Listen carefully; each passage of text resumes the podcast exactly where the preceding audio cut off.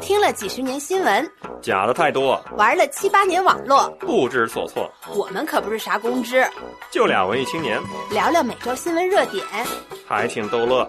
欢迎光临新闻酸菜馆儿，够酸够劲爆，必须的。Hello，各位好，这里是酸菜馆的公开节目，我是主播王掌柜。大家好，我是主播丁丁。感谢你的收听，我们节目在各大音频平台都可以免费的订阅收听，也可以在公众号搜索“酸菜馆播客”，找到所有的往期的公开节目，啊，图文版的消息非常的丰富，嗯陪伴你的每周的闲暇的时光啊。嗯我发现最近我在中年男性养生保健的路上越走越远，我又开始种草了一个新的保健品，是这么一个情况。嗯先交代一下背景，我呢是有高度近视的。高度近视大家知道，近视分三等级啊，三百度跟六百度是两个划分的。三百度以下是轻度近视，三百到六百是中度，六百度以上是高度近视。那我过了六百，现在七百多，所以是属于高度近视，并且呢超过了三十岁。在这个年龄段，如果你是高度近视患者，你的眼睛眼球会出现一些比较让人感到悲伤的变化，就是你的晶状体里面会有一些浑浊物。哦，我还以为像青蛙呢。哦，你一说悲伤，我都想到那个悲伤蛙了啊。眼睛像青蛙一样，哎呀，你是你涉嫌歧视了，丁丁。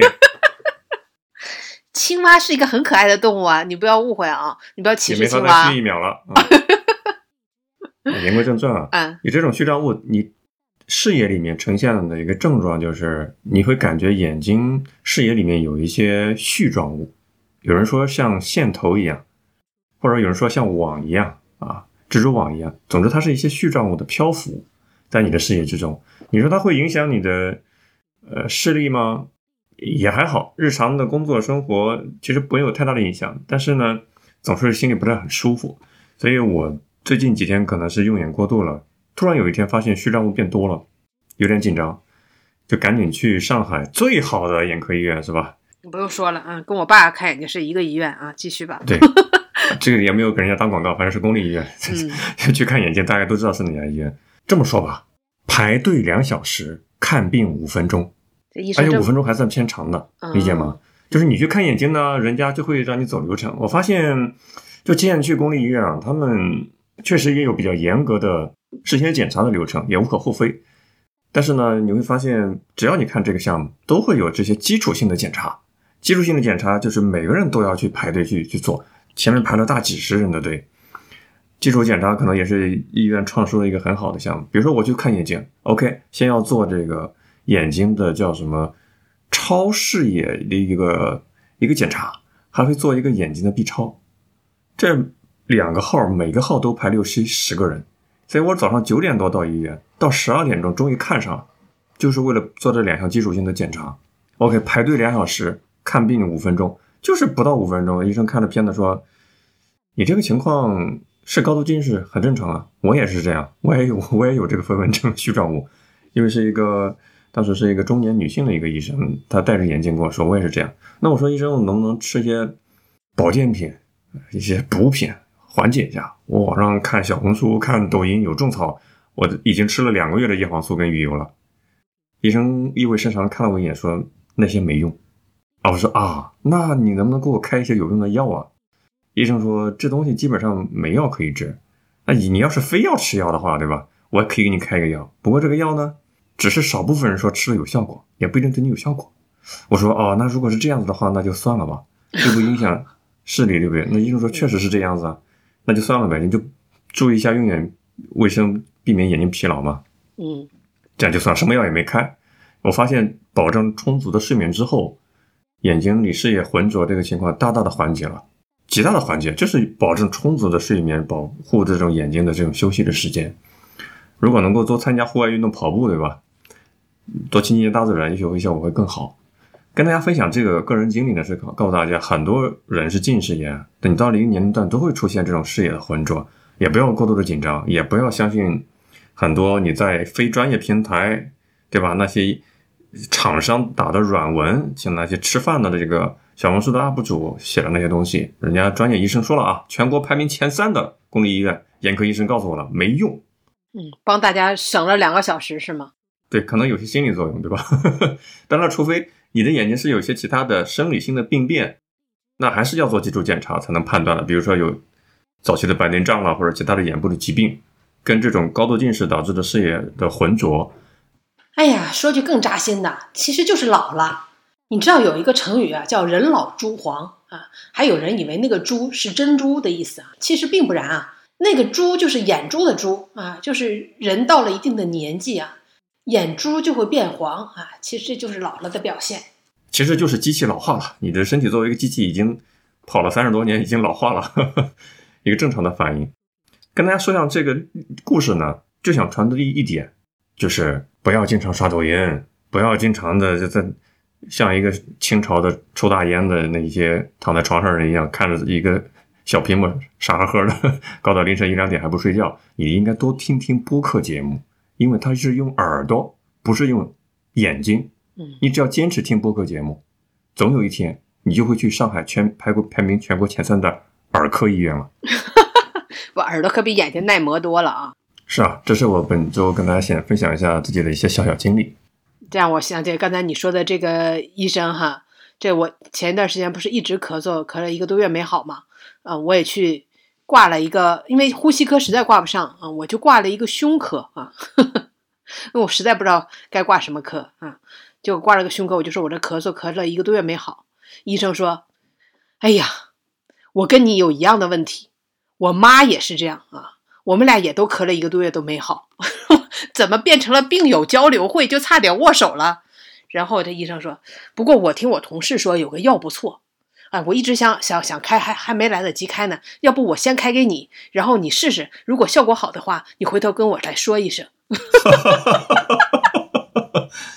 这个是公立医院的医生该有的态度吗？啊，你不觉得人家真的非常的接地气吗？就真的说的非常的诚恳啊，就感觉好像他已经被种草了啊，然后呢，让我帮他拔一下这种感觉。你就抱着试试看的态度，对吧？所以我上期跟你讲，你不是得了新冠啥的，我们的可爱的听众朋友们给你推荐各种方子吗？我说也也是有一种可能性，就是人家想让你先试一试，有效果的话，人家也就踏实了嘛，交叉验证一下嘛。你让我想起我小时候，因为在农村长大嘛，那农村的乡村医疗诊所是非常非常简陋的。我是说的那个时候是九十年代啊，上世纪九十年代，可能很多小朋友还没出生啊。有一次，我的朋友初中同学感冒发烧了，去自己村儿里面那个卫生所，那个大夫也不在，就是一个老太太在，说了一下症状之后呢，老太太像领袖一样，用左手一挥，指向了他身后那个巨大的一个药柜，琳琅满目的商品摆在上面。跟我那个小兄弟说：“你自己挑吧，你觉得想吃什么就吃什么，你自己觉得哪个合适你就拿哪个。”自助餐特别的潇洒，展现了一种医患关系的随意吧，一 一种一个初中的小孩子感受到了什么叫自由与民主，是吧？我本人我还有另外一个作为一个中年男性的一个小小的生活的牢骚，我发现社会的舆论压迫是切实存在的，为啥呢？你比如说，我是一个相对在购物上比较保守主义的人，简称有点抠啊。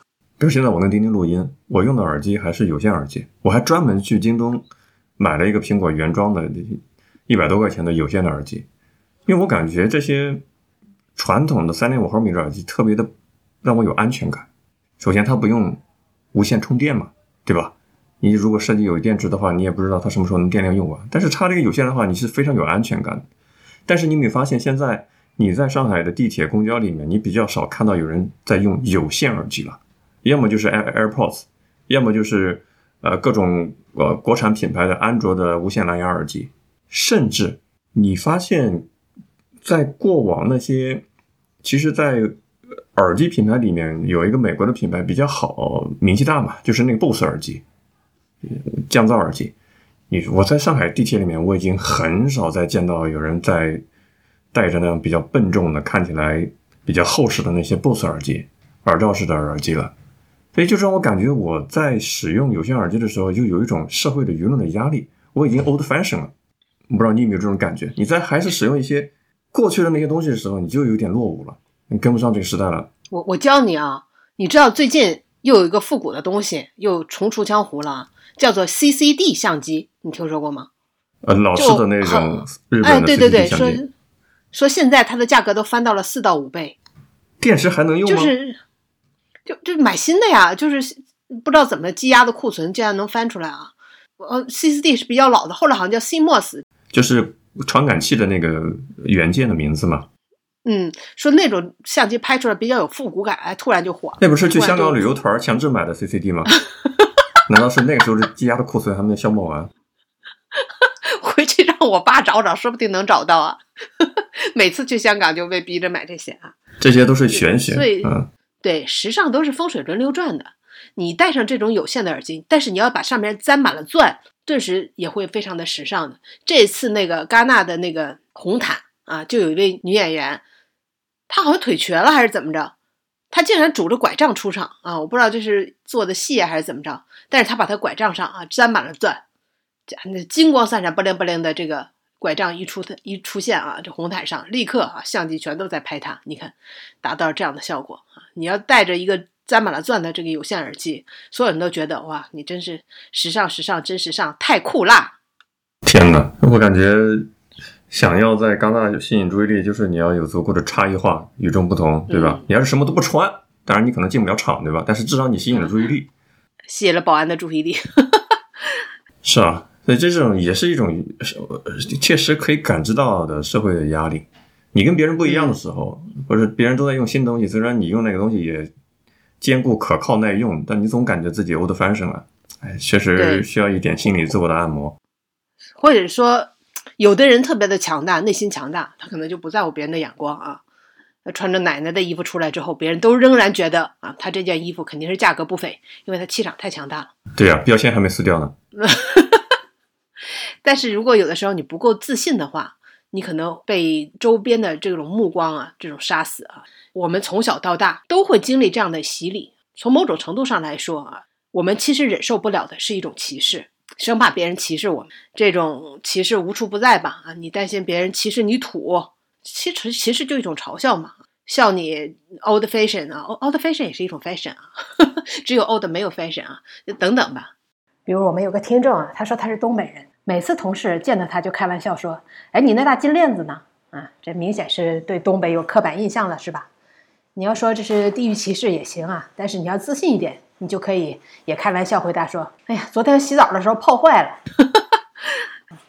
没错，你，这有点感觉是什么呢？您刚才引申特别好，这其实大概是有两个类型，一种是隐形的这种歧视，一种你自我感知到的不太舒服，对吧？有点别扭了，自己有点格格不入了。另外一种是一种显性的、比较明显的歧视，比如人家对方只会直接说出来，是吧？或者是甚至有些给你直接带来的情感上的伤害，非常的多。啊，本周有一个国泰航空的歧视事件，我们给你介绍一下。”哎，是这样的啊，这个五月二十一号的时候啊，有一个呃中国的是这个乘客吧，他搭乘的是国泰航空啊 CX 九八七航班，是从四川成都飞往香港的。可以说这个飞机上基本上都是中国人吧。嗯，当时呢，他坐的这个座位是最后一排，他靠近了这个空姐的休息区，然后他就听见嗯这个飞机上的空姐用英语在吐槽乘客。那我估计声音肯定是相当大了啊，不知道他是不是觉得别的乘客都听不懂英语呢？然后啊，以至于大到他可以坐在最后一排，打开手机的录音键啊，就把他们的这个聊天的内容清晰的给录下来了。嗯、那么这个飞机上啊，空姐都是来自于香港啊，那么他们在全程只用粤语和英语说话，对吧？包括客舱的这个播音呢，然后客舱的这个服务啊，都是采用了粤语和英语两种语言。然后他们在休息室的时候抱怨的时候，他抱怨的是什么呢？啊，就吐槽的是什么呢？吐槽是有乘客想跟他们要毛毯，但是呢，用英文跟他说的这个毛毯说成了 carpet，就是说成了地毯啊，而不是 blanket，就是盖的这个毛毯。然后他们就在背后嘲笑他说。哎呀，这个 carpet 是是在地板上的啊！如果他们要不会说毛毯的这个英文，他们就不配取得这个毛毯。然后他们可能就嘻哈哈就笑的不行，嘎嘎嘎嘎嘎，然后又说这个啊毛毯 no 啊等等，就是这段录音回头他就发在了小红书上啊。同时我不知道他是不是也通过官方的这个渠道啊去举报了一下。总之呢，这件事情就在上周的网上迅速的发酵啊。虽然说他是等于空姐们自己的这种碎碎念啊，不是当着别人的面儿啊，但是呢，乘客都是来自于内地的，大家听到他们在吐槽我们内地的人的英语的时候，当然也是感觉到非常的不舒服了。所以这件事情还是搞得纷纷扬扬吧，上了几次的热搜啊。那最后的这个结果呢，是香港的特别行政区长官李家超啊公开道歉。对吧？说认为这件事情伤害了香港和内地同胞的感情，同时呢，国泰航空一开始呢说是要调查道歉，然后就把这三名空姐就是给开除了。当然，这个事情啊，确实是挺伤害感情的，就一直在发酵当中吧，并没有因为他们的道歉和这个呃开除而告一段落啊。很多人都在网上吐槽这个国泰航空，明明是飞的是内地和香港段都是中国人啊，偏偏都没有普通话服务。就感觉非常的离谱。没错，这次发酵呢是一种酱香型的发酵，因为我们老百姓听到这个新闻，对，就特别的 火辣辣的，对不对？酱香浓稠型的发酵，据说看了之后，我是没有做过国泰航空，可能我的身份还不足够有这个资格乘坐这么尊贵的一个航空品牌啊，还是香香港本地的一个航空公司是吧？因为香港特首也出来道歉，说有辱香港热情好客的一个形象。说到这个国泰航空啊。在我的记忆里，印象还挺好的，因为我第一次飞香港就是坐的国泰航空。给我印象最深刻的就是吃完饭之后啊，他们还会发一小盒哈根达斯的冰淇淋。你要知道，这当年哈根达斯冰淇淋是很贵的啊，所以对这个国泰航空印象还挺好。我还印象特别深刻，我当时刚喝完了一杯热茶，然后就有空姐开始发这个哈根达斯冰淇淋啊，我吃完了热的，又马上吃了一盒冰的。下了飞机之后啊，别的人都赶紧冲向免税店，就一只有我一个人 到处找厕所哈。我看我们听众也有很多人说啊，对这个哈根达斯的印象非常深刻啊。你看，白发了这么多年了啊，这点好印象就被这些空姐啊几句嘲笑的话彻底都给颠覆了。这事儿其实也是出现的，真的是不巧。刚刚说放开了这个香港的旅游啊，刚刚开始回温啊，终于内地人能去香港购物了啊，然后出现这种事情，显然让内地跟香港的这个撕裂加深了一步吧。毕竟啊，我们感受到了这次是一次，你说是语言歧视也罢，也说是地域歧视也罢啊，虽然他们是在背后的碎碎念，但明显是看不起说普通话的人啊。说实话，我觉得一个不以英语为母语的内地人，他能够把。copy 的这个词说出来，我都觉得已经挺不错的了，因为我们日常中用不到这个词，完全是能够让空姐领会到他要说什么意思的。然后竟然被拿来嘲笑啊！但也有人说啊，毕竟是人家的私聊，好像被曝光出来，这也是人家的隐私。这掌柜，你你觉得呢？要上纲上线的话，我同意啊。嗯，就好像朋友之间私下里聊天的时候，被人上传到网上去，就造成很被很被动嘛，对吧？嗯，因为你是在。呃，自己服务的场景里面，还是说私下的一个场景里面，这是有有区别的。如果你当面，那是一种主观恶意；私下里面，人都有自己的本色的一面嘛。也也很多人是戴着面具，对吧？这个可以理解。但是这个被录下来的人家的真实的想法，确实伤了我我们这些潜在的乘客，或者已有乘客的寒心吧。讲错了英文就让你讥笑，觉得人家不 international，觉得人家英语英语差没素质，把大陆人等于这个水平，让你觉得很很讥笑，符合你对大陆人的既有的认知，这个确实有点有损好客之道，对吧？嗯，说的没错了。其实如果是个别发生的事件啊，可能还不会引起这么大的反响啊，这么降相。可能也是持持久的这样的对国泰的一个印象吧。比如说，我们在乘坐任何的这个从中国起飞的国际航班，或者是对它这个途经中国的，基本上都会有内地的乘务员在上面。我不知道掌柜你有没有这样的感受啊？就他都会搭配一个就是说普通话的这个乘务员空姐，全程可以为中国说普通话的乘客提供服务啊。但是呢，国泰啊，它从成都。到香港啊，就完全是在中国的这个境内，他竟然不配备任何一个说普通话的乘务员啊，等等吧，这其实是一个积累的这样的一个爆发。当然，这个无独有偶吧，就在五月二十三号啊，刚刚过了两天，新加坡南航竟然在地勤上啊也出现了一个歧视事件。有一位乘客啊，袁先生说，在在新加坡机场南航柜台值机被告知他要想换到这个安全通道那个座位上啊，需要额外收费。呃，袁先生对此提出质疑的时候啊，遭到了柜台人员的冷漠对待。然后在他掏出手机拍摄取证的时候啊，男性的柜台人员站起身来怒斥袁先生是狗啊。当然呢，这个视频在网上也看到。不过呢，有人说啊，掐头去尾没有看到前情是什么。据说啊，据新加坡的这个相关的这个南航的人好像也透露出来说。当时这位乘客啊，就是男性的乘客，他好像是插嘴了啊，所以呢，他不管是什么原因啊，我们清晰的听到了这位应该是新加坡本地的啊，他嘴里边说出来了“你是狗”啊这样的话，感觉骂的就算是侮辱也罢，歧视也罢，说出的话也相当的没有水平。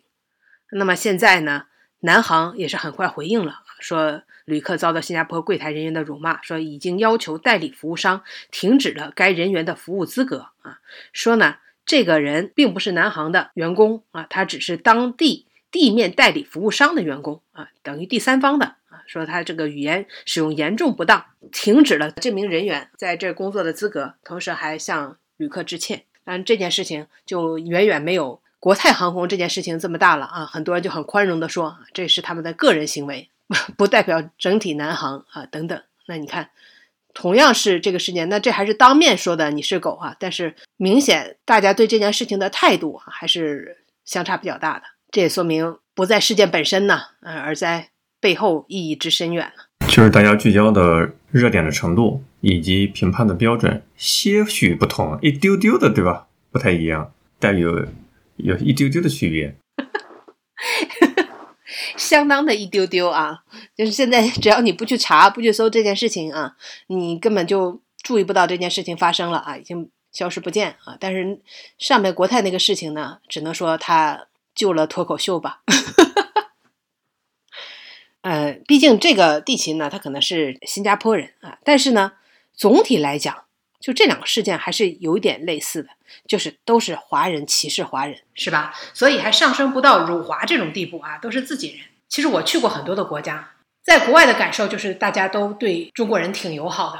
你比如说我去日本的时候，我一句日语也不会说，所以无论买什么东西啊，还是要交流啊，我都只能说英语。我的英语都够蹩脚的了，但是呢，这日本人的英语就更蹩脚啊。但谁也没有说嘲笑谁啊，就是连说带比划啊，用最简单的词去交流啊，对方也是同样如此啊。但是你没有感觉到任何对方会嘲笑你的这种态度。我我以前在节目里也说过啊，我曾经在。日本的这个路上啊，去问路，因为我找不到那个酒店了嘛，我就只能出示这个酒店的房卡，然后问路人怎么走啊。当然，这个也都是用很蹩脚的英语。那路上碰到这个小姑娘啊，她也说不好这个英文啊。最后呢，她就朝我挥挥手，她就硬是带路了将近二十分钟，把我带到了这个酒店的门口啊。当时我真的是非常的感动的。你看，只要是人们是真诚的、诚恳的话，你都感觉不出来啊，有什么语言的障碍。很多人说这个是看上去是瞧不起说普通话的，其实可能是瞧不起大陆人，便从语言歧视啊，其实背后呢深层次的是一种地域性的歧视。这让我想起来，哎，掌柜，你有没有看过那个金星有一段挺有名的脱口秀，就是两副面孔那个？嗯，不大记得，你讲讲。就金星说他在飞机上啊，发现如果用英文跟啊空姐说话啊，那空姐态度就特别好；如果你要普通话，那个空姐态度就特别生硬。所以，当那个空姐走到他身边的时候，空姐问喝什么？嗯，他就说啊，I don't understand。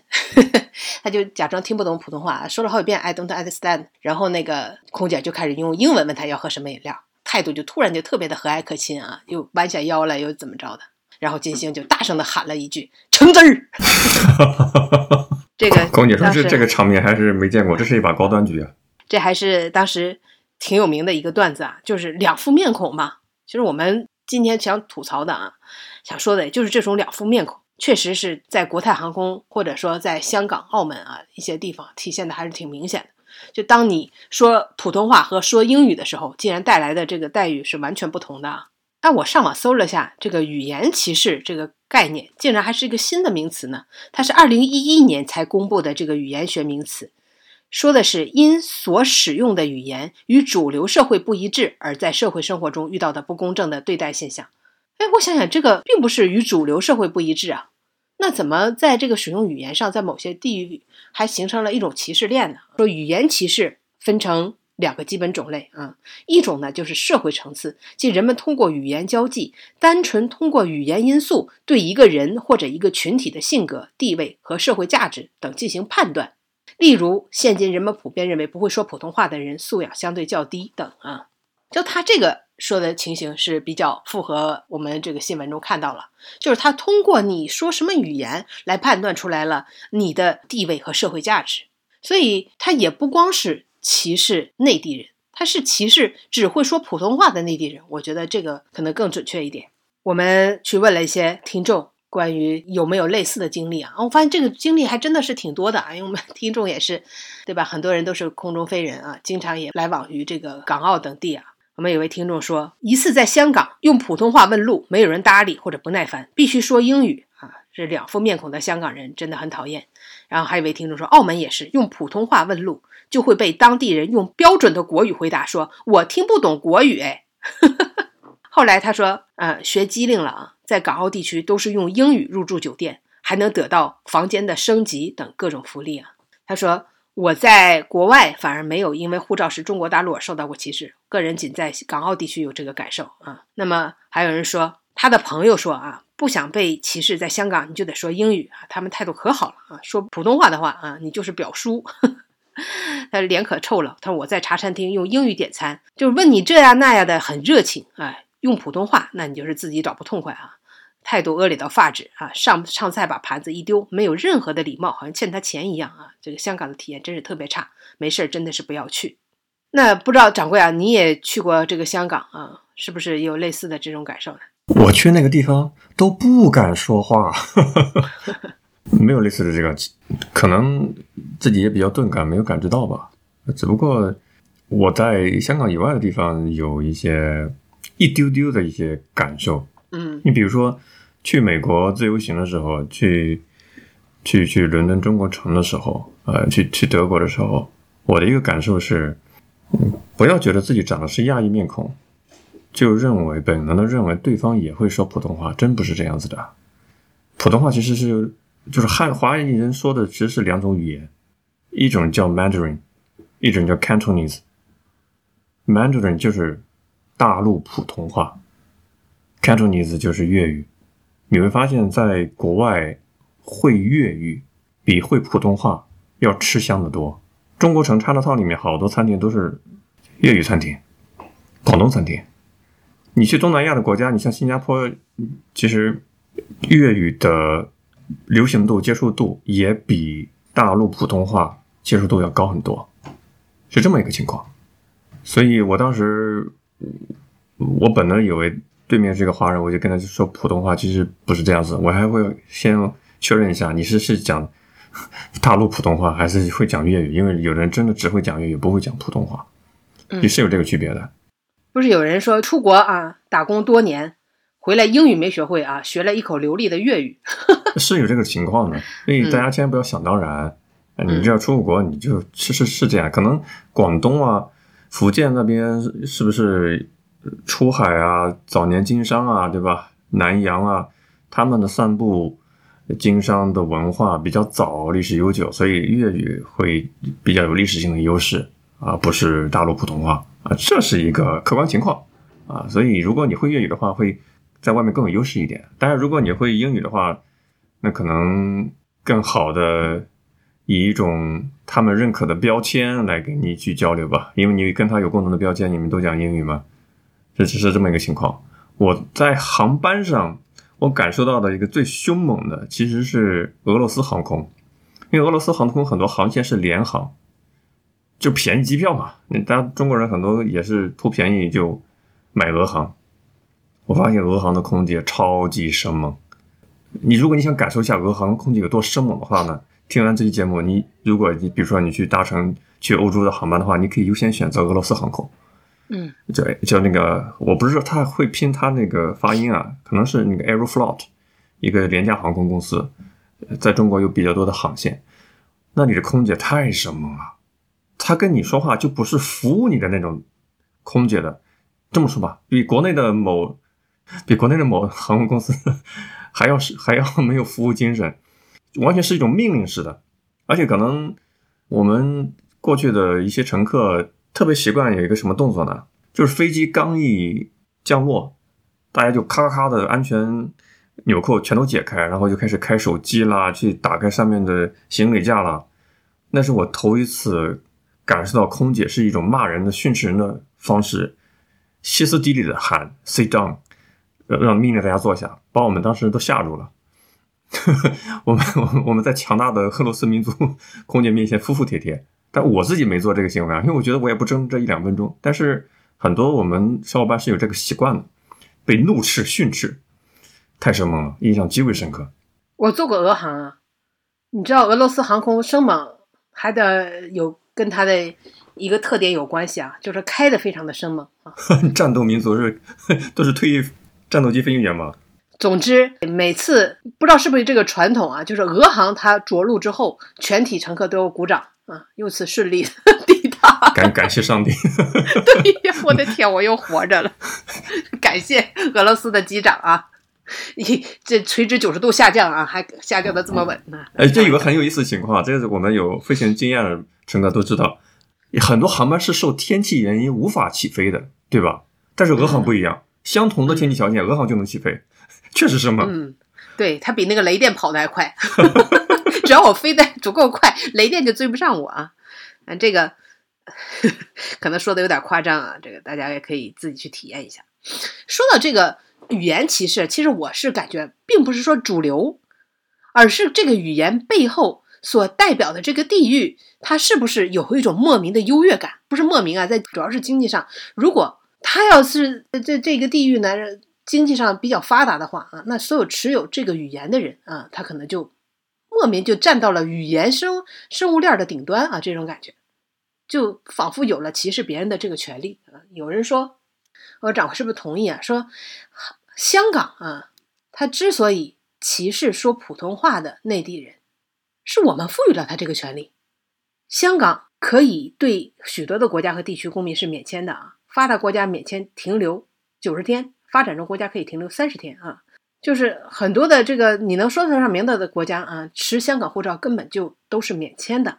但是呢，内地去香港啊，竟然只能停留七天，而且还是必须前往第三国的时候啊经停，而且在香港还不能使用居民身份证，只能用护照和港澳通行证啊。这种处处吧，很多的这个细节都让香港人觉得比说普通话的人更具备这种优越感吧。这种背后啊。经济上的，或者说，对吧？各种其他细节上的这种优越感，都会带来语言歧视，再加上地域歧视。所以我看很多人说，像国泰，他歧视说普通话的人，跟在上海有一些老的啊爷叔啊阿姨歧视说普通话的外地人，感觉其实是一样的，没有什么质上的区别。只不过这种情况在变化，呃，这种情况在变化，有有很多历史原因嘛。但是我们有一部分可以认为是啥呢？就存在，它肯定不是说合理，它存在肯定有它一些过往的背景的原因导致的，对吧？比如说是是惯出来，可能这个说有点过，因为我始终认为，呃相信善良，对吧？相信大多数人是善良的，相信少部分它成为新闻热点，是因为少部分人才有可能成为新闻热点，它不代表说玷污了、污蔑了整体的一个形象。我还是有这样的一个观点的，就好像你相信不管是什么民族。大部分人始终是善良的，因为它符合社会的人人口结构嘛，对吧？它是呈正态分布啊，极恶的人、极善的人始终是少数嘛。不是，他其实有有一种这种歧视呢，他不是当面，就是刚才掌柜说，不是当面一说，但他其实是从骨子里边，就是他觉得这都不算歧视。比如说我们说棒子，说阿三，我们会觉得，哎，我们在歧视他吗？但是你你对这个种族的人来讲，他们觉得这是不是歧视呢？对不对？其实就是感觉我们。很多都是不经意的啊，但其实都透露出来了我们的某种优越感。那个，我其实在上海啊，我就曾经被一个出租车司机连说三句话，就 被伤害了三次啊，给我印象也蛮深刻的。就是他怕你听不懂，连说了三遍是吧？加深你的印象。没没没没，我有一次加班到深夜吧，然后下了地铁站啊，就打车回家。那时候，嗯，我家住在上海的非常远的一个郊区，然后下了地铁打车啊。开车的上海爷叔呢，啊，一看就老上海人。他一开始用上海话问我去哪，然后我就用普通话回答了他。他就问我：“你这么晚你在哪里上班？”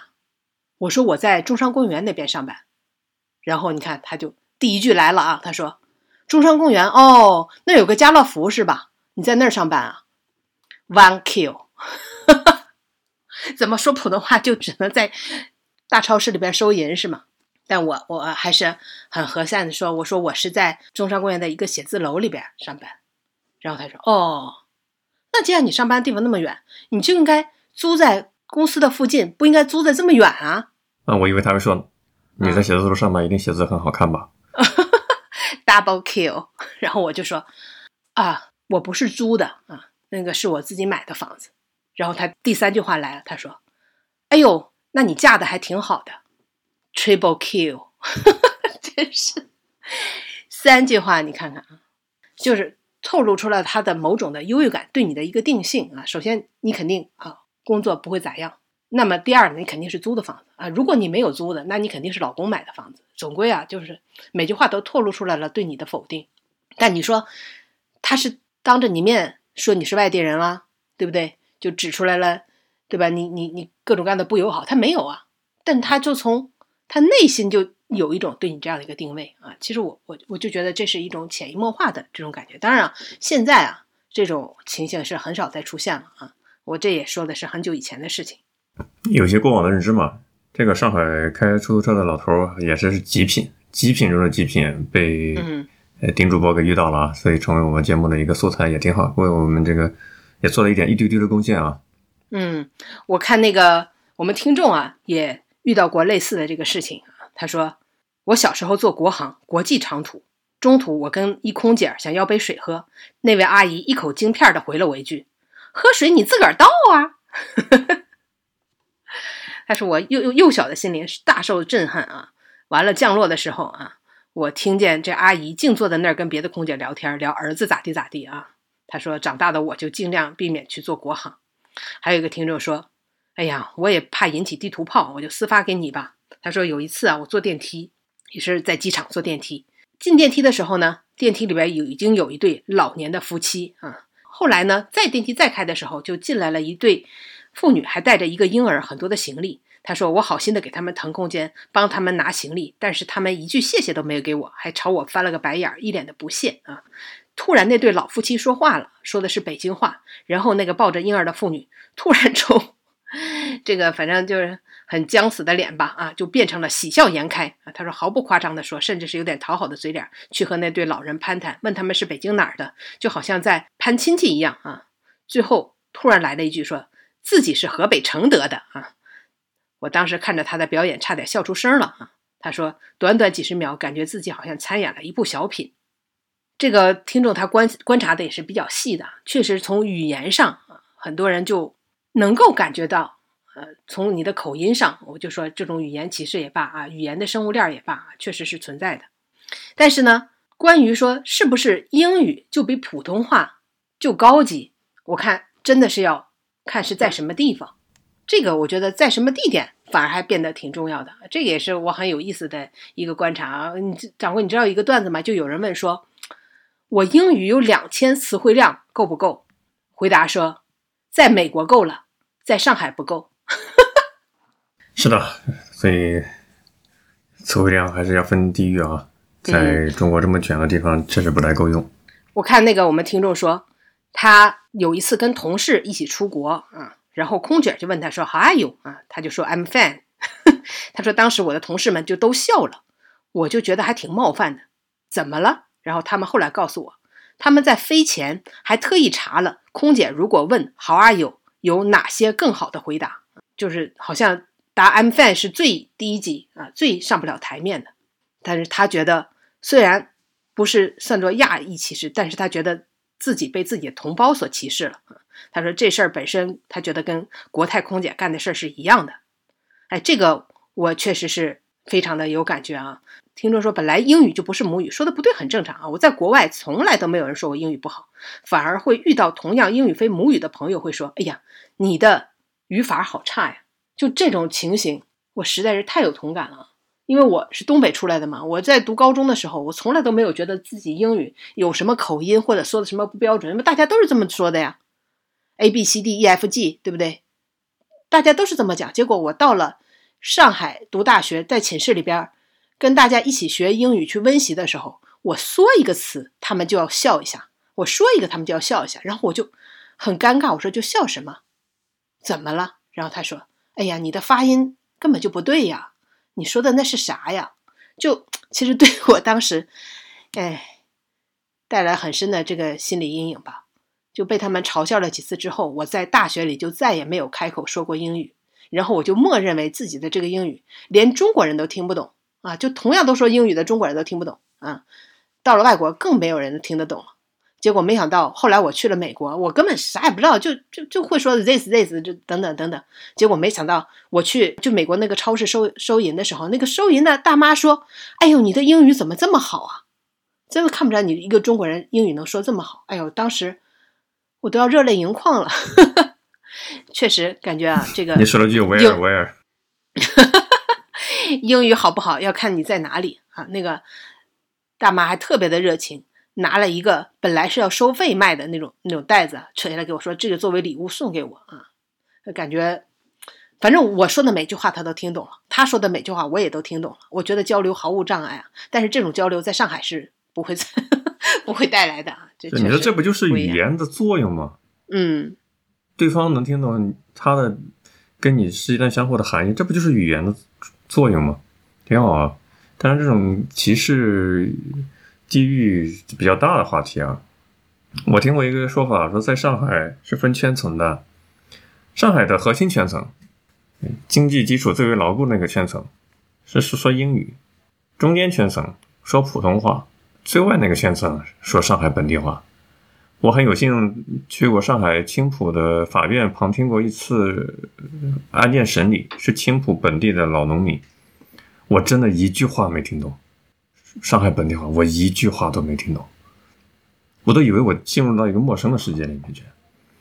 而且如果你看数据统计的话，现在来讲，上海的本地户籍人口跟外地流动户口人口的比例是一比一点五。一千万本地户口，一千五百万的外地户口，在上海务工的人员。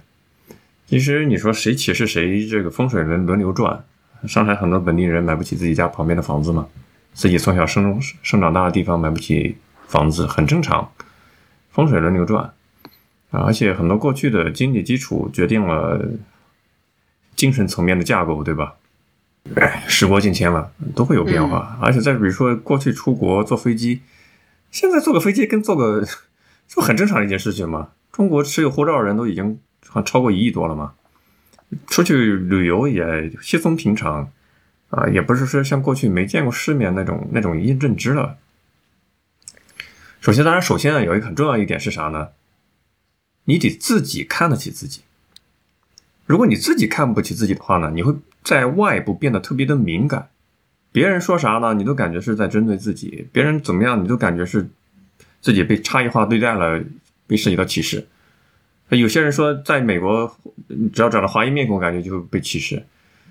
好像也，唉，有些个体事件呢，就会影响你对整体的看法。但是你首先你自己得自信、自尊、自爱，你的个体的能量会变强，你心里这个能量感会变强。你的这个气场啊，会油然的散发出来，会感染，有点像第六感一样，你会感染你身边的人。但如果你内心是有点自卑的，像像我们这种国家的后殖民主义时代的有一些自卑的情绪在的话，别人也能够感知得到。你的言行举止、你的神态都在不断的传递一个信号，是你不自信。我感觉我们这个国家的基础，我们现有的实力是应该有足够的自信的。所以也也坦然一点，也也格局大一点，不要过过于外部的一些一些这个过度的敏感，你感觉任何一个信号都好像自己被被针对了，有点过度了。我非常同意啊，这掌柜把我的话都给说了。我觉得最重要的就是消灭这种语言歧视，能做到的就是你得自信，你大大方方的说自己的语言，姐就是女王，自信放光芒，对吧？语言它就是个工具，它并不是。呃，什么身份的代表，对吧？也不是通过一门语言啊就能够提升自己价值的这样的一个通道，我觉得都不存在啊。就是语言只要能够做到能沟通、能交流，它的目的就达到了。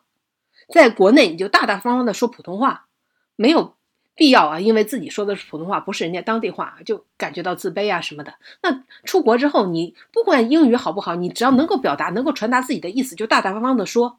也没有必要感觉自己带了某个地方的口音啊，就就感觉抬不起头来，不存在呀。你看印度人的这个口音，被多多少脱口秀啊，就拿来当梗或怎么样，就他们说的非常有自己的特色啊。包括日本的这个英语也是一样的啊，但是他们都大大方方的说啊，就被认出来、听出来是哪个方向的语音，它并不影响交流。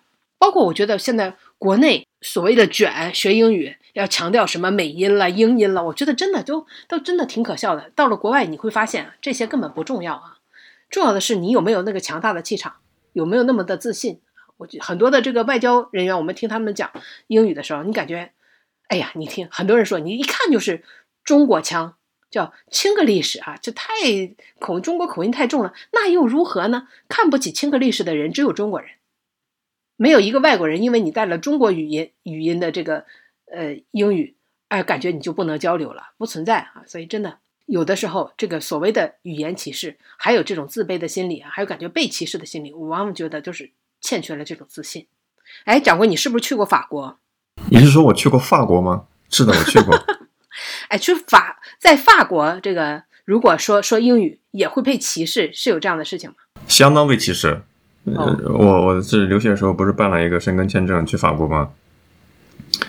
好家伙，在巴黎的那个早上，就吃早饭是一个很难的问题。你基本上找不到什么可以吃早饭的地方，那我就去吃个面包呗。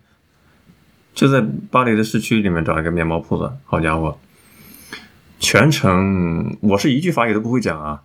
我全程是我说英语，对面年轻的女店主，我请注意一下我的这个修饰语，她是一个年轻的女店主，她显然她是能听懂英语的，这不是什么简单。嗯，这是简单极致的一个场景。我说一句英语，他用纯正的法语回应我，他我我一句都听不懂。我们就这么彼此倔强的就沟通，最后我买了一个面包。所以我那时候第一次亲身感受到你怎么购购购买成功的对自己 语言的倔强。比如说他，我拿了一个面包，我去我去收银台结账，就肯定是价格喽。我问了一句，他就用法语回答我喽。我虽然听不懂，大概我知道是肯定的呗，就跟就跟他结账就就好了呀。就他听得懂，但他就是不说，对吧？对，他是坚决不说任何英语单词。我感受到了一个法国本地人的倔强。嗯，其实我觉得这也不是一种歧视啊，这是他对自己自己语言的一种强大的自信吧。嗯，反正我就不说啊，你宁可不卖你啊，我也不说这个英文。这也是很有意思的这个地方啊。嗯，当然，我觉得我们还要区别出来啊，就是是到底是因为语言不通造成的这种误会，还是真的存在某种歧视？你知道，在不论在任何的国家啊，如果真的存在了这种歧视的话，啊，那肯定是比如说对亚裔的歧视，或者对中国人的歧视，这种啊，其实在哪里也是不能被允许的啊。这就涉及到了，我觉得就很多地方都是政治不正确的，比如说我们听众。他在马来西亚的吉隆坡国际机场，他就遇到过种族歧视，因为当时这个航班取消了，取消了之后呢，就要给所有的乘客安排酒店。当时啊，这个地勤人员就说分成两队啊，一队是持中国护照的，还有一队是持有非中国护照的啊，这种这什么马来人了、白人了，然后持有中国护照就安排到了机场的酒店啊，这个机场的酒店。条件非常的差啊，主要就是脏和臭啊。然后呢，那些非中国护照的人就安排到了住到了市区里的比较好的酒店。他当时还觉得是不是因为那些中国乘客都是拿的经济舱的机票啊？他是特意买了商务舱的机票，觉得他所以他特特意强调一下我是商务舱哦。结果呢，机场人员就公事公办的样子啊，根本不理他的诉求，所以他感觉那个时候明显的被区别对待了，而且非常的无助。所以，这种我觉得确实是属于一种歧视的存在了啊！所以我们还是要区别出来。如果说从语言歧视上升到了种族歧视啊，那我觉得真的是非常严峻的问题，一定要通过某种手段为自己争取啊公平的对待。现在不用担心了呀，现在有如此发达的网络渠道，拍一个短视频上传抖音、上传微博，艾特一下官方人员，在强大的舆论。强大的社会风气的加持之下，他们就会把你奉为座座上宾，给你诚恳的道歉了。我们听众啊，他在国外，嗯、他就说 印度人就非常的会利用啊这种种族歧视来为自己争取权益啊。比如说，他在这个宠物医院啊，觉得这个宠物医院治的不好啊。当然，这个宠物医院的主人是个印度人啊，他只是在自己的小红书上吐槽了一下啊，说这个医院真不咋样啊，竟然就被这家医院给告了，认为他歧视印度人，印印度人啊。最后呢，就以他删帖道歉啊作为结束。哎，掌柜，你还在生活中遇没遇到过什么歧视呢？当然，有时候一些歧视是一种话术上面的技巧，来进行逼单。比如说，我在上海之前在上海看二手房嘛，我还被某绿壳的中介歧视，就是看中了一套房子，就要有一个讨价还价的过程嘛。我往下这个故意报了一个数，砍十五万，十五万在那个行情下也还好，但是链家的中介为了完成这笔交易，促成这笔交易呢，他就会使用一些逼单的技巧，当场就开始要刺激我。那大意就是直白的说，你连十五万都付不起吗？大概类似原话就是这样子，就是纠结在这十五万。我想你是为了完成这个这个订单有点过了啊，是吧？你说这是不是歧视呢？我认为它属于有歧视的范畴。呃，但是你知道，它明显是一种呃中介做买卖的一种策略，激你。呃，因为在很多情况下，有时候人他是一种非理性的，就是就容易招着他的套，对吧？有有这不种情况。争馒头争口气，嗯，但是这种情况你遇到了，你可以去投诉他，对吧？因为也有一些比较管理比较好的平台，你你可以去反馈投诉他，都是可以查到人的嘛。他这种明显是有违职业道德了。但这种手段，你说会不会有有有有有效果？我认为可能面对其他人是会有效果的。他有些人他是在一种强大的气场之下来来来逼迫你。我这就是谈到像比如说买房中介这个层面，我我遇到过一个上海的一个中介的一个店长，好家伙，你乍一看你以为是他是从 不是港澳台，那也是欧美是吧？就就是金领人士过来的，穿的非常的有格调。从他一个看起来比较贵的西西装的内侧的口袋里面拿着一支非常精致的签字笔啊，呃，不知道是哪个牌子，可能是派克啊，戴着手腕上戴着，在金店你经常可以看到一个造型，就是貔貅，貔貅金串金的手串，听说戴那个东西的话可以招财嘛，用强大的气场压迫你。也是进行逼单的操作。如果气场 不够强大的话，你就很容易招惹他到有一种半胁迫式的进行签单，这种实际上是是非常多的，所以也是分场景、分分分技巧啊。所以歧视有时候在那些场景下其实是一种策略，或者说一是一种试探啊，或者说是是一种对你的拿捏、对你底线的拿捏、对你的一种。综合综合的一种判断，嗯，但我现在好说了，我们也不是好惹了，对不对？对，类似于这种，嗯，买不起就别买，就是长短视频里边看到的这种场景啊，说买不起就别买，哎呀，急着怎么就买不起了？这一排全给我拿下啊！就类似的，你感觉你感觉自己出了一口恶气啊，结果帮助人家完成了销售指标是吗？屡试不爽。是有这种感觉，类似的原理吧？所以大家呢。每个人都能容易招自己的那那那个道，每个人都有自己吃的那副药，对吧？嗯 指不定人家怎么就判断你了。有些人行业是阅人无数的，比如说柜姐，比如说中介，你一来你你还没开口呢，其实你几斤几两，你是什么样类型的人，人家早就判断过了，啊，也还大多数情况下是准确的，然后就就有对应对你的一种处理的方式嘛。那些搞中介销售的人，很多还会学什么九型人格啊，这些这些情况，判断一下你是哪种类型的人，就哪种最好的对待你的方式。说好听了是这种心理攻占啊，说不好听其实就是 PUA 嘛。虽然科室，但是有效，因为这是符合大众规律的。嗯，其实破解这些的办法还是强大的自信嘛，对吧？你就自信到自己想要就要啊，不想要就不要，谁说都没用啊。其实我觉得这一点真的是非常的重要啊。如果真的可以的话，家里怎么会有 CCD？还不是被逼迫香港购物买的？那现在我估计已经没有人会再找什么香港两百块钱三天两夜这种游了啊。不管怎么说啊，我也想知道大家啊，有了这样的事儿之后啊，还愿意去香港吗？或者说对香港有什么样的印象，也都可以跟我们留言来聊一聊。或者说你在生活中面对过什么样的歧视，也可以跟我们分享一下，让我们感受一下这个社会上有哪些奇葩的 人存在，是吧？也让我们大大开眼界一下。确实啊，那个歧视无处不在啊。但是大家如果面对歧视，自己有什么应对之道啊？怎么克服这些，对不对？也可以在我们的互动平台上啊交流几招啊，传授几招，让我们也都来学一学。那么关注我们的公众号“川菜馆播客”啊，可以在我们的本期图文下方留言，也可以啊。加掌柜和钉钉的微信啊，跟我们私下交流啊。同时呢，欢迎大家订阅我们的会员节目啊，每周的更多的新闻热点、希腊点评啊，全在我们的会员俱乐部。拜拜，拜拜。更多节目下载荔枝 FM 收听。